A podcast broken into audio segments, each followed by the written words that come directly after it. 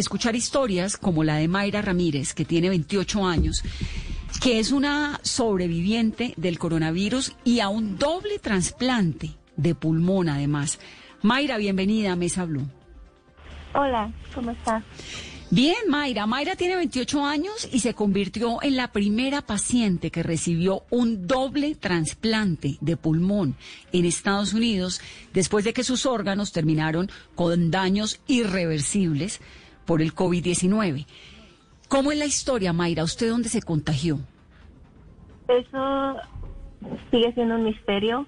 No sabemos cómo sucedió que yo contraí el virus.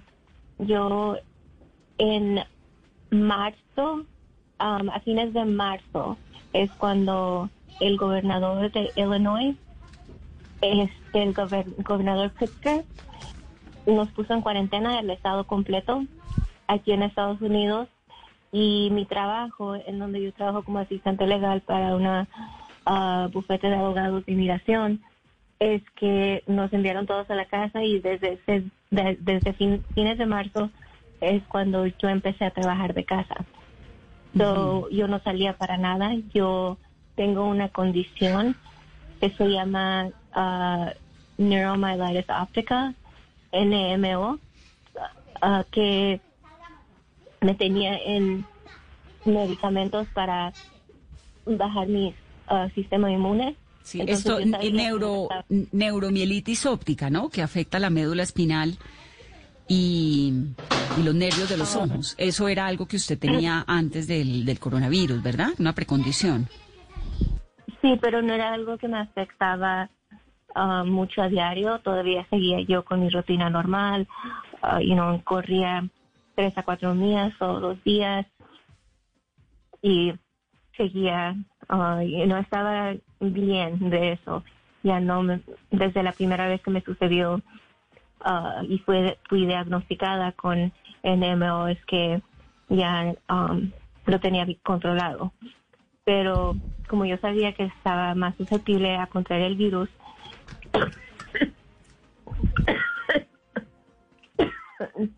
lo siento. Es, tranquila. Uh, porque yo um, estuve en casa, uh, vivo con mi novio y yo me quedaba en el cuarto, como se dice aquí, el master bedroom, el que está con el baño. Y el cuarto principal. Correcto. Y él se quedaba en el otro cuarto um, y usaba otro baño. Y entonces cuando él llegaba de trabajar, you directo a bañarse, um, se aseguraba que todo estuviera limpio, cualquier cosa que él tocaba.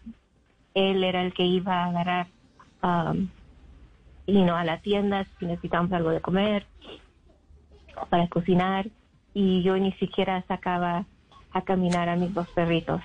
uh, no por un mes no salí para nada. ¿Y uh, qué pasó? Entonces, lo que sucedió fue que empecé a sentir síntomas como de uh, como de fatigue, fatigue. Cansancio um, extremo. Cansancio, sí, y me sentía, yo lo confundí con síntomas de mi condición um, y entonces le envié un mensaje a mi um, neuróloga y ella entonces, ella no fue la que me respondió pero fue una enfermera. Me preguntó cuál cuáles síntomas tenía. Le dije que tenía um, que se me había ido que no podía que me había ido el olfato y no podía yo como quien dice como cuando comía no podía yo um, tragar. saborear la comida. Sí sin, sin gusto y ah. sin olfato que es un síntoma muy representativo del coronavirus y tenía diarrea y tenía mucho cansancio y, entonces ella me dijo bueno se escucha que lo que tú tienes es COVID-19 ah, yo sugiero que llames a la um, COVID-19 hotline, a la línea de COVID-19. Y me dio el número, llamé, me hicieron preguntas de cuáles son sus, mis síntomas, si he tenido temperatura, um, you know, y todos los días me llamaban haciéndome las mismas preguntas. Y pues no rendía muchos resultados, solamente you know, todos los días me llamaban a varias horas del día y ya les dije mejor que ya no me hablaran. No era hasta que yo ah, de mi cama al baño, solamente de caminar esa corta distancia, yo ya me, como que me caía de débil que estaba. Y es cuando decidí decirle a mi novio que me llevara a la sala de emergencias. Claro. En Northwestern Hospital. Mayra, usted, ¿usted es de dónde, Mayra? Yo soy um, de, o nací en México. En México, es México estadounidense y vive en Illinois, ¿no? Uh, correcto, pero yo pues viví casi toda mi vida en Carolina del Norte. Ok, y entonces llega al hospital, al Northwestern Memorial Hospital, ¿y qué pasa allá? Lo primero que hacen es tomar mis vitales, uh, mi temperatura, uh, mi oxígeno de sangre y mi presión de sangre también. Entonces ven que mi oxígeno está a 54% cuando una persona normal debería de estar en los 90. Y inmediatamente um, me están haciendo preguntas, que por qué entré, qué, qué pasó, um, qué, qué síntomas tengo. Y, uh, y no me, todo fue muy rápido. Me estaban apurando diciéndome que me cambiara, a una bata que ellos me dieran, que me quitara todo. Uh, you know, apenas me habían dado la bata cuando me dicen apúrate, apúrate. Y llega el doctor ya después cuando me cambié y me dice uh, que es muy probable que me van a tener que poner en el ventilador porque um, me hicieron el examen de COVID, de COVID-19 y que los resultados rindieron que era positiva. Y entonces, I mean, el examen, you know, del momento que llegué, me hicieron el examen, tomaron mis vitales y todo, y mis resultados llegaron como en cinco minutos. y es cuando entró el doctor y me dijo que tendría que estar en un ventilador y entubada y que tenía que designar a alguien para que ellos hicieran decisiones médicas de mi parte. Pero, es, decir, fue, fue muy rápido todo ese proceso. Claro, el oxígeno, y voy a hacer ahí la pausa para los oyentes, Mayra, porque el oxígeno es uno de los medidores más importantes del coronavirus. Tomarse con el oxímetro, que es un aparatico muy elemental, muy sencillo, el oxígeno, pues es, le dice a uno si el cuerpo tiene suficiente oxigenación en el cuerpo o no. En una ciudad como Bogotá debe estar por encima de 92, ¿no? En 50 como Mayra, pues es simplemente que el cuerpo no se está oxigenando, eso es muy grave. Y entonces usted arranca esto tan rápido a un ventilador de una vez. Sí, todo sucedió en menos de 10 minutos desde que entré a las puertas de las salas de emergencia. Hmm. Y allí la entuban, supongo, inconsciente cuánto tiempo. Uh, fue por, en total seis semanas en un ventilador y entubada. Seis semanas. ¿Y su familia, Mayra? Ellos todos viven en Carolina del Norte. Um, Carolina del Norte es lo que yo llamo como mi hogar, mi, es lo único que he conocido en toda mi vida y uh, toda mi familia sigue viviendo ahí y pues después de que yo no podía estar en contacto con ellos, ellos no me podían ver por restricciones en el hospital debido al COVID-19 y hay mucha desesperación entre mi familia, uh, mucho drama también que después me enteré como, um, por ejemplo, mi mamá como lloraba todos los días, olía casi loca, um, se salía para afuera a caminar, uh, a medianoche porque que no podía dormir y sentía como la impotencia de no poder hacer nada por mí. No, pues claro. Y entonces, en esos, en esas semanas que usted estuvo en el respiratorio, en el respirador, ¿quién tomaba decisiones por usted? Cuando le dicen eso, ¿qué se le pasa a uno por la cabeza? Pues lo primero no había ninguna duda de que yo tenía que ser mi mamá. Yo designé a mi mamá para hacer mis decisiones médicas. Claro. ¿Y cómo fue el despertar? ¿Qué ocurrió después, Mayra? Ah, estaba muy sedada. Uh, so, en, después de seis semanas de estar en el ventilador, le habían llamado a mi familia que yo no iba a pasar la noche, que estaba en condición crítica, que si ellos querían arriesgarse a tomarse un vuelo de Carolina del Norte a Illinois, a Chicago, que, you know, pero que a lo mejor no me encuentran viva, pero si ellos querían que podían, you know, llegar. Entonces mi mamá y mi y dos de mis hermanas, este, que se vinieron ese mismo día a Chicago y solamente dejaron a mi mamá entrar. Y entonces um, a mi mamá y a mi novio entrar como según a despedirse de mí. Pero ya después me pudieron estabilizar. Cuando digo mi mamá le uh, hablaron de una opción de trasplante de pulmones eh, entonces mi mamá you know, firmó los papeles y ella uh, como quien dice uh, agreed accedió o dijo que sí, que ella consentía a que me hicieran el trasplante de dobles pulmones. Y entonces es cuando me hicieron el trasplante junio 5. Pero usted todo este tiempo estuvo bajo sedación, todo el tiempo, o usted en algún momento supo que le iban a hacer un trasplante doble de pulmones? Yo estaba siempre en um, sedada, pero uh, a veces en inglés se llama sedation vacation, una vacación de la sedación, um, cuando bajan la, sedación y como que te quieren despertar y te hacen preguntas como cómo te llamas, puedes mover los pies y las manos y obvio no podía, pero you know, sí lo intentaba y entonces eso les daba esperanzas a los doctores que you know, seguía yo con mis habilidades um, you mentales y que pues yo intentaba tratar de mover mis manos y mis dedos. Um, pero durante todo ese tiempo sí tenía muchas pesadillas que aún confundo con realidad. No sé si me acuerdo de cosas que sucedieron o si solamente son de las pesadillas que yo tenía durante la sedación. De la imaginación.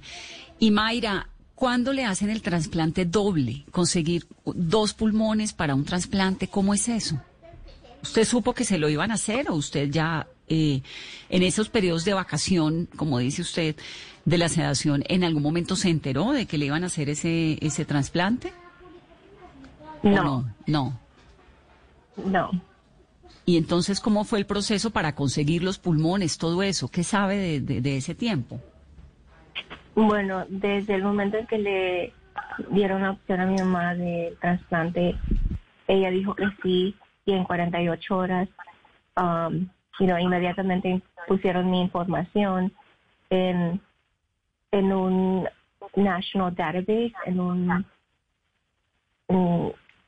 información de datos nacional aquí en Estados Unidos y uh, ponen como mi tipo de sangre, cuánto peso, cuánto mido, um, qué condiciones tengo, um, el medidas de mi cuerpo, cosas así.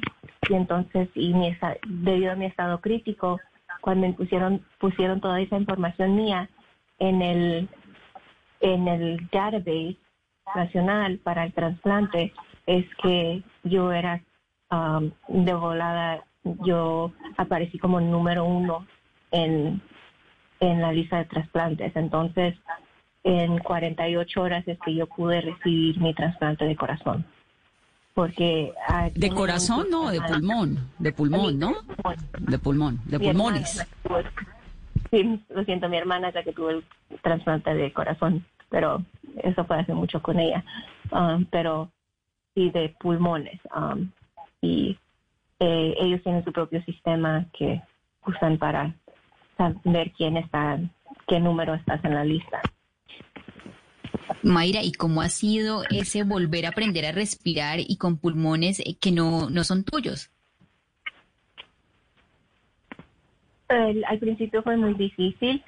Ah, cuando yo desperté de la sedación no sabía que tenía nuevos pulmones, um, sabía que estaba mal uh, y no podía respirar, no podía hablar, no podía moverme, era yo una vegetal, ahí nada más acostada y solamente podía you know, ver, like, voltear los ojos y ya, y parpadear, pero um, yo eh, era muy difícil al principio, sentía que me ahogaba uh, y mm, era todavía más difícil porque estaba todavía como con lo que se llama un, no sé cómo se dice en español, pero un trach, que es por un hoyo en la, en, en la garganta, um, en el cuello y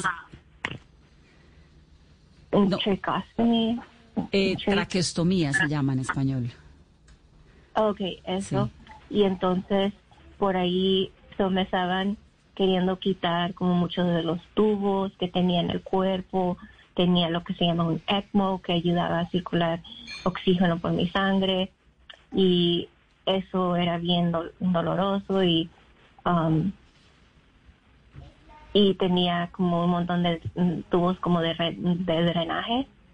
También en mi cuerpo tenía pero tres en cada lado y poco a poco me querían, me estaban quitando uno tras otro y todos los aparatos que tenía yo conectados y me querían, me estaban quitando como tratando de quitarme ese shake que tenía en el, en el cuello y yo pues se, se dificultaba porque eso me ayudaba a respirar, pero como ellos querían que ya no estuviera yo dependiendo de eso, entonces me hacían la transición a y no menos y menos ayuda para respirar. Ahora, Mayra, ¿qué sabemos del donante de sus pulmones? ¿Los dos pulmones provienen de la misma persona, me imagino, o cómo es eso? Um, usualmente sí, es lo que me dijeron. Ah, dicen que eh, las personas que los órganos son casi siempre recibidos de alguien que sufrió un derrame cerebral o una lesión, um, you know, an acute injury, que quiere decir una lesión como no esperada y casi siempre tiene, tiene que casi siempre es algo que ver con el cerebro. So, um, todos los órganos, los otros órganos están intactos, nada más es que si no le sucedió algo a la persona en el cerebro que hizo que se pero um, ¿usted sabe algo del donante? ¿Quién era o, eso nunca lo sabe uno? Uh, eso yo para poder saber quién es quién fue el donante y quién es la familia del donante, tendría que yo ir a través de un otro database, de un, una fundación, creo, algo que yo puedo escribir una carta, mandar un mensaje o algo, uh, preguntándole a la familia si ellos quieren you know, conocerme o si quieren recibir mi carta o quieren mantener comunicación. Entonces, y entonces ellos este, you know, le dicen a la fundación o a la persona mediante que you know, sí o no. Y ellos pueden hacer lo mismo conmigo también. ¿Y lo va a hacer usted o no? Todavía no lo he hecho. Um, creo que es muy pronto. Uh, quiero dejar que la familia todavía, um, you know, uh, grief que todavía, este, you know, pues, um, traten con, en manejar, traten de, no sé cómo se dice grieve en, español. Sí, su duelo, de salir adelante de su duelo, de, de la tristeza de haber perdido a un ser querido, ¿no? Es muy entendible, pero y tiene un mensaje muy poderoso de fondo, porque es dar vida después de, la muerte de un ser querido. Qué fuerte, impresionante, ¿no, Mayra? Sí, y um, pues no sé si fue la decisión de la familia de donar los órganos o si fue la decisión de el individual, o la individual, pero you know, estoy muy agradecido con ellos. ¿Y cómo se siente ahora, Mayra? La oí con un poquito de tos, supongo que es normal, que cuánto tiempo pasa, ¿qué le dicen los médicos? Bueno, uh, por ahora estoy bien. Es que uh, tuve una gripe y todavía me quedó la tos de la gripe, pero um, sigo con náuseas, vómito, um, dolor en el pecho donde me hicieron mi cirugía y sigo um, con problemas mentales como PTSD, un desorden um, debido a un trauma y ansiedad y ataques de pánico. Claro. Y todo eso pues hace parte de, de, volver a nacer, ¿no? Es que usted pasó por un momento muy difícil, pero es una historia de vida bárbara en un país donde han muerto 200 mil personas en Estados Unidos por cuenta del COVID-19. Mayra es una sobreviviente con dos pulmones nuevos y con una nueva oportunidad de vida. Tremenda, Mayra, tremenda historia. Um, sí, pero no fue, no es fácil. Um, cada vez que tengo una tos, ahora digo, oh my God, será el COVID que me regresó. O si voy al hospital, a veces me da como ataques de pánico de acordarme cómo era estar ahí. Um, fueron unos momentos muy terribles. Y lo que más me duele es como cómo sufrió mi familia de haberle causado a ellos tanto dolor, aunque no es algo que yo pueda evitar, um, pero es, lo que más me duele, es mi familia. Claro. ¿Hijos, Mayra? Creo que no tiene, ¿no? No, no tengo hijos, tengo dos perritos. Dos perritos y ahora tiene una nueva oportunidad de la vida, qué dicha. Seguramente tendrá que seguir con calma, ¿no? Después de todo este tiempo difícil, se recuperará. Sí, quisiera estar más cerca de mi familia en Carolina del Norte, pero que está a 16 horas de en donde yo vivo ahora, pero tendré que mantenerme viviendo en, en aquí por Chicago por lo menos por el primer año después de mi trasplante por you know, citas de seguimiento y porque aquí tengo mi equipo médico. Mayra, y viendo todo lo que ha pasado desde marzo, el trasplante, las dificultades, ¿cuál es ese propósito de vida con esta segunda oportunidad de haber sido bendecida y de haber conseguido tan rápido el trasplante? Um, aquí en Northwestern, en el hospital en donde recibí el trasplante, dicen que no es fuera de lo usual que una persona reciba un trasplante dentro de 48 horas, que um, muchas veces pueden conseguir trasplantes de pulmones, um, you know, um, en corto tiempo. no me siento que soy especial por esa razón. Hay muchas personas que, pues, uh, you know, pueden, hay, you know, muchos pulmones para las personas Ah, lo único, el único problema es que pues sean compatibles con el, el que lo va a recibir. Claro. Pues Mayra, queríamos escuchar su historia, queríamos saludarla, nos da esperanza, nos da optimismo. Como nos ha contado usted, pues son tiempos muy difíciles y todo esto que le, que le pasa, el ataque pánico, el nerviosismo, todo eso hace parte de un proceso largo de recuperación con un acompañamiento de expertos, supongo, pero lo importante es que está viva y le agradecemos muchísimo que nos haya contado esa experiencia porque está cambiando con ese mensaje de esperanza y de supervivencia. Le está llenando de optimismo la vida a muchas personas que tienen familiares o que están sufriendo eh, de la parte más grave ¿no? del coronavirus. Así que gracias por estar aquí y un abrazo muy especial. Ok, sí, de nada. Un abrazo. Gracias, Mayra. With lucky landslots, you can get lucky just about anywhere. Dearly beloved, we are gathered here today to. Has anyone seen the bride and groom? Sorry, sorry, we're here. We were getting lucky in the limo and we lost track of time. No, Lucky Land Casino, with cash prizes that add up quicker than a guest registry. In that case, I pronounce you lucky. Play for free at LuckyLandSlots.com. Daily bonuses are waiting. No purchase necessary. Void where prohibited by law. 18 plus. Terms and conditions apply. See website for details.